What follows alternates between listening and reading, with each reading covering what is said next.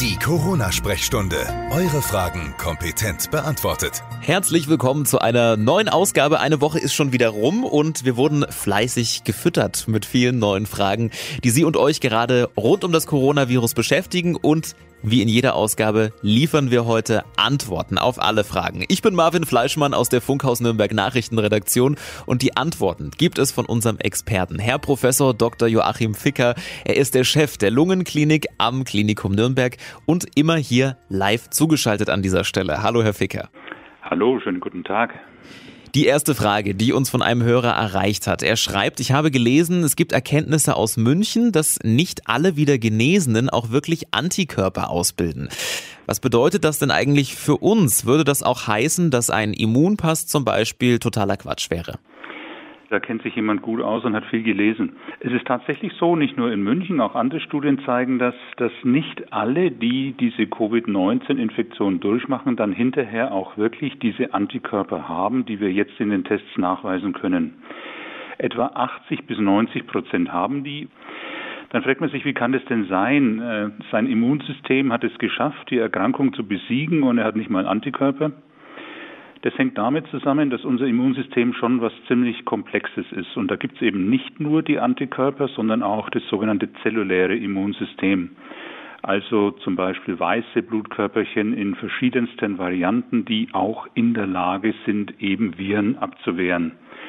Und es gibt auch für diese weißen Blutkörperchen Tests, da kann man zum Beispiel die Reaktion bestimmter T-Zellen messen und dann sieht man, dass etwa 50 Prozent der Menschen, die bei uns so eine Covid-19-Infektion durchgemacht haben, da dann einen positiven Test für die Zellen haben.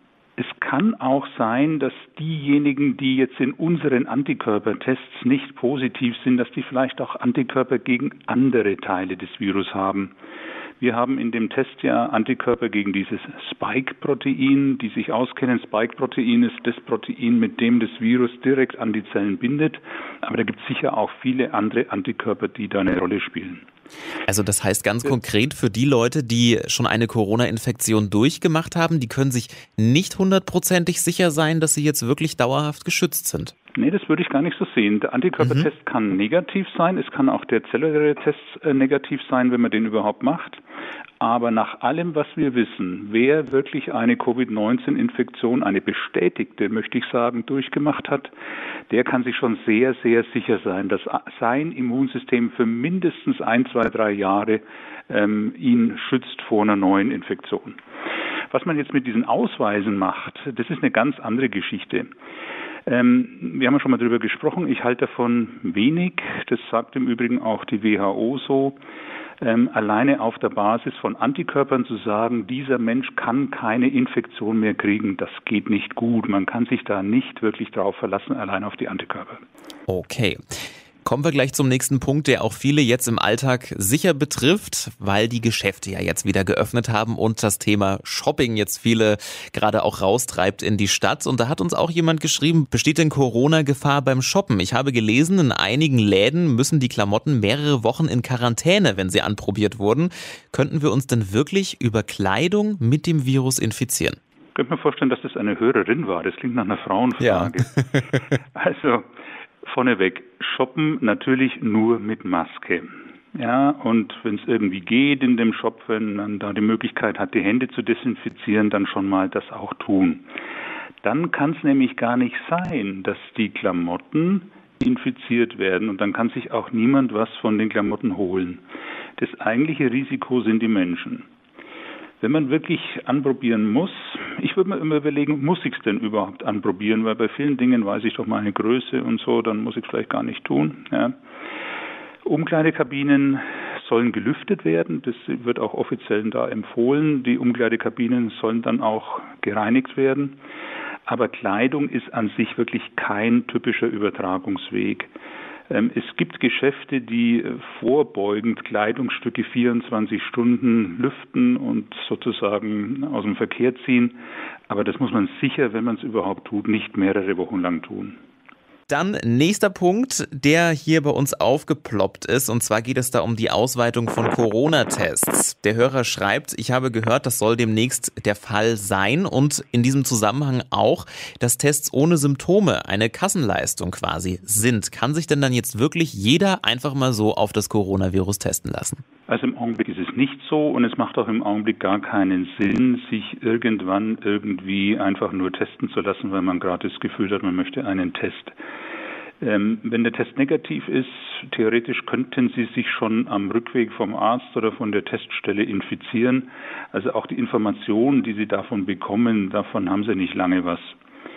Äh, diese Ausweitung von Tests ist gedacht für Risikobereiche. Also zum Beispiel Kliniken werden, das ist meine persönliche Prognose in einiger Zeit, jeden testen, der da reinkommt.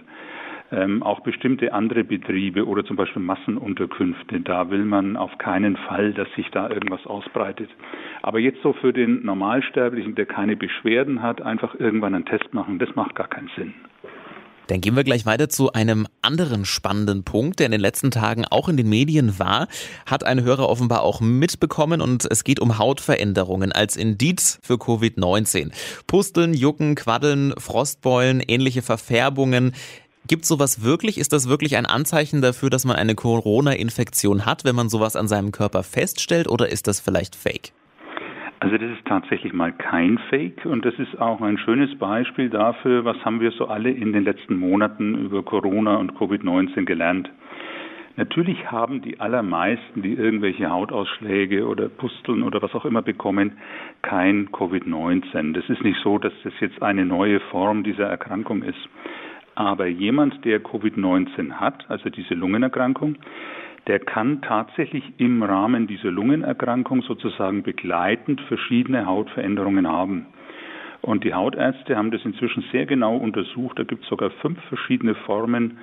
Ich führe die jetzt nicht alle auf, aber die einen, die werden dann tatsächlich im Jargon auch Frostbeulen genannt, weil die so vorne an den Fingern sind und an den Zehen und so ein bisschen bläulich. Es gibt Bläschen, die jucken, die schauen ein bisschen aus wie Windpocken. Es gibt auch so Quaddeln, manche nennen das Urtikaria, so ähnlich wie bei einer Allergie.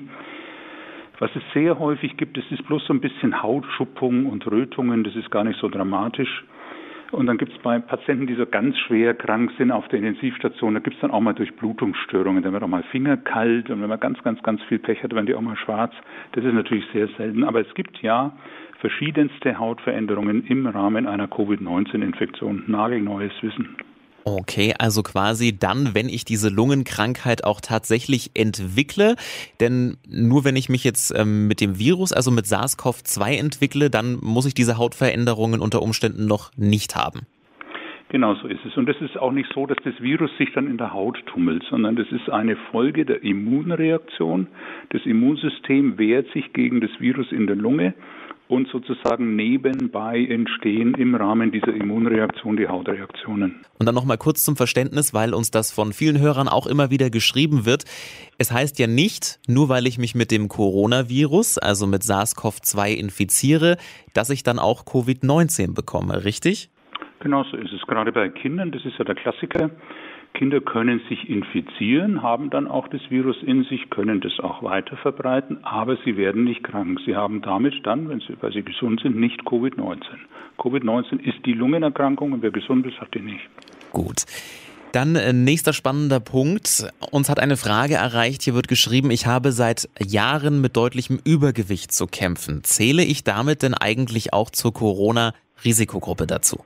Also das Risiko, durch Übergewicht einen ungünstigen Verlauf einer Corona-Infektion zu haben, ist tatsächlich etwas erhöht.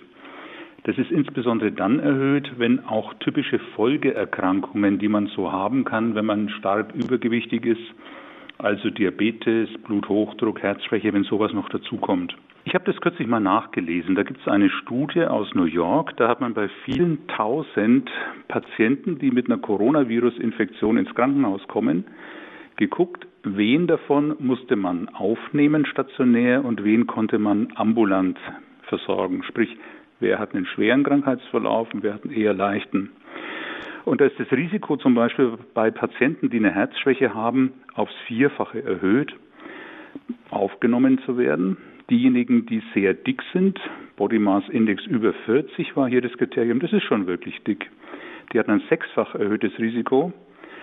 Aber wer hochbetagt war, in dem Fall war es das Alter über 75, die hatten ein mehr als 60-fach erhöhtes Risiko, 60-fach höher als ein 20-Jähriger, stationär aufgenommen zu werden. Also das heißt, das Übergewicht ist schon ein wirksamer Risikofaktor, wird aber vom Alter nochmal deutlich geschlagen. Mhm.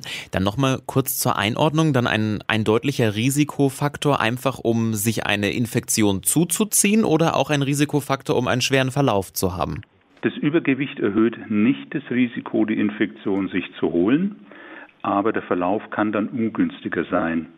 Was noch dazu kommt, jemand, der übergewichtig ist, ist möglicherweise längere Zeit ansteckend als jemand, der nicht übergewichtig ist. Das kennen wir auch von der Influenza. Dann können wir da einen Haken dran machen und gehen gleich rüber zu einem echten Dauerbrenner bei vielen, das Thema Sommerurlaub. Und da haben uns mehrere Fragen erreicht. Ich nehme jetzt einfach mal exemplarisch die von dieser Hörerin. Sie schreibt, wir haben für September Urlaub in Italien geplant. So wie es aussieht, könnte das sogar klappen. In Italien sind ja aber so viele Menschen am Coronavirus gestorben. Ist das Virus dort möglicherweise eine härtere Version und würde durch solche Reisen dann die Gefahr bestehen, dass sich diese Virusarten vielleicht sogar mischen? Also da kann man die Hörerin beruhigen. Es ist keine härtere Version in Italien unterwegs. Es gibt tatsächlich verschiedene Versionen des Virus. Ganz früher in China hat man mal L und S dazu gesagt. Das war wissenschaftlich nicht haltbar. Aktuell unterscheiden wir A, B und C, so wie in der Schule. Aber man muss sagen, diese Viren kann man unterscheiden, wenn man sie genetisch untersucht. Stellen Sie sich vor, das ist wie so ein Vaterschaftstest von dem Virus. Ja, welches Virus stammt von welchem ab? Und dann kann man gucken, wie die sich ausbreiten. Aber die Art der Erkrankung, die die auslösen, ist die gleiche. Also egal mit welchem Virustyp Sie sich infizieren, äh, die Erkrankung verläuft nicht beim einen Typ schwerer und beim anderen leichter. Also wenn jemand nach Italien reist und sich dort infiziert, dann bekommt er die gleiche Erkrankung, wie wenn er sich hier in Deutschland infiziert. Dann springen wir gleich mal in den Bereich Einkaufen und Supermärkte. Dazu eine Frage. In vielen Supermärkten müssen wir jetzt einen Wagen nehmen beim Einkaufen. Ist das denn wirklich so sinnvoll aus medizinischer Sicht, wenn dann alle Leute diesen Griff anfassen? Sollte man den vielleicht sogar, oder wäre es schlauer, vielleicht ohne Wagen reinzugehen, um diesen Kontakt einfach zu vermeiden? Ich habe mich das auch gefragt, ja. Diese Wagen führen natürlich schon automatisch dazu, dass man so ein bisschen Abstand halten muss, aber das gilt nur so nach vorne hin. Zur Seite hin kann ich ja an andere Leute näher ran. Und es ist tatsächlich so, es muss dann jeder diesen Griff anfassen. Ich persönlich mache das so, ich habe im Auto draußen desinfizierende Tücher, so feuchte Tücher. Ich nehme im Auto meine Maske runter, desinfiziere mir dann die Finger und dann geht's wieder weiter. Ich kenne aber auch Läden, wo wirklich ein Mitarbeiter steht, der diese Griffe von den Wägen regelmäßig abwischt. Und das ist das, was ich bevorzugen würde. Gut. Dann abschließend noch eine etwas speziellere Frage, aber dennoch können wir vielleicht eine allgemeingültigere Antwort liefern, die dann auch viele andere Menschen betrifft. Ich lese mal vor, die Hörerin schreibt, ich bin 66 Jahre alt und habe vor 32 Jahren wegen eines Morbus Osler, müssen Sie noch mal erklären, was das ist, die rechte komplette Lungenseite verloren. Frage, meine Tochter möchte mit den Enkelkindern drei Jahre und vier Monate zu mir nach Franken kommen. Sie haben die ganze Zeit sehr kontaktarm gelebt und sich auch so verhalten. Und auch ich habe Außenkontakte, kaum Außenkontakte und fühle mich gesund. Wie schätzen Sie denn das Risiko ein, mich zu infizieren und welchen Rat geben Sie mir? Vielleicht können wir da mal allgemein sprechen, ähm, wie sich da Leute verhalten, die vielleicht entsprechende Vorerkrankungen auch anderer Art mit der gleichen Schwere aktuell haben. Ja, das sind jetzt ganz wichtige Fragen im Augenblick. Also der Besuch ist offiziell zurzeit erlaubt. Es ist ja Familie und die sind zusammen, also die Tochter und die Enkelkinder sind ein Haushalt und ein Haushalt ist ja zurzeit kein Problem. Also offiziell ist es in Ordnung. Und dann ist die Frage, wie ist das individuelle Risiko? So ein Morbus Osler ist zum Glück was Seltenes. Da hat man Lungengefäßmissbildungen und da kann es mal an der Lunge bluten. Und mir tut's leid zu hören, dass damals vor 32 Jahren eine ganze Lunge raus musste. Heute machen wir das mit minimalinvasiver Technik. Da kommen über die Gefäße so kleine Drähtchen rein. Da muss man nicht mehr operieren. Aber jetzt stellen wir uns mal vor, da ist jetzt jemand, der hat nicht zwei Lungenhälften, sondern nur noch eine. Und das kann man analog nehmen für viele andere Lungenerkrankungen, die einfach dazu führen, dass die Lunge weniger Reserve hat. Und jetzt, wenn eine Covid-19-Infektion auftritt, dann ist da schlichtweg weniger Reserve. Das heißt, durch die Covid-19-Infektion wird ja dann, wenn man Pech hat, wenn man einen schweren Verlauf hat, tritt ja ein Sauerstoffmangel auf. Und wenn ich schon vorneweg sozusagen nur noch die halbe Lunge habe, dann kann dieser Sauerstoffmangel ausgeprägter werden. Da kommt das Risiko her. Trotzdem muss ich sagen, ähm, das Risiko, ja, ist ein bisschen erhöht, wenn man einen schweren Verlauf hat.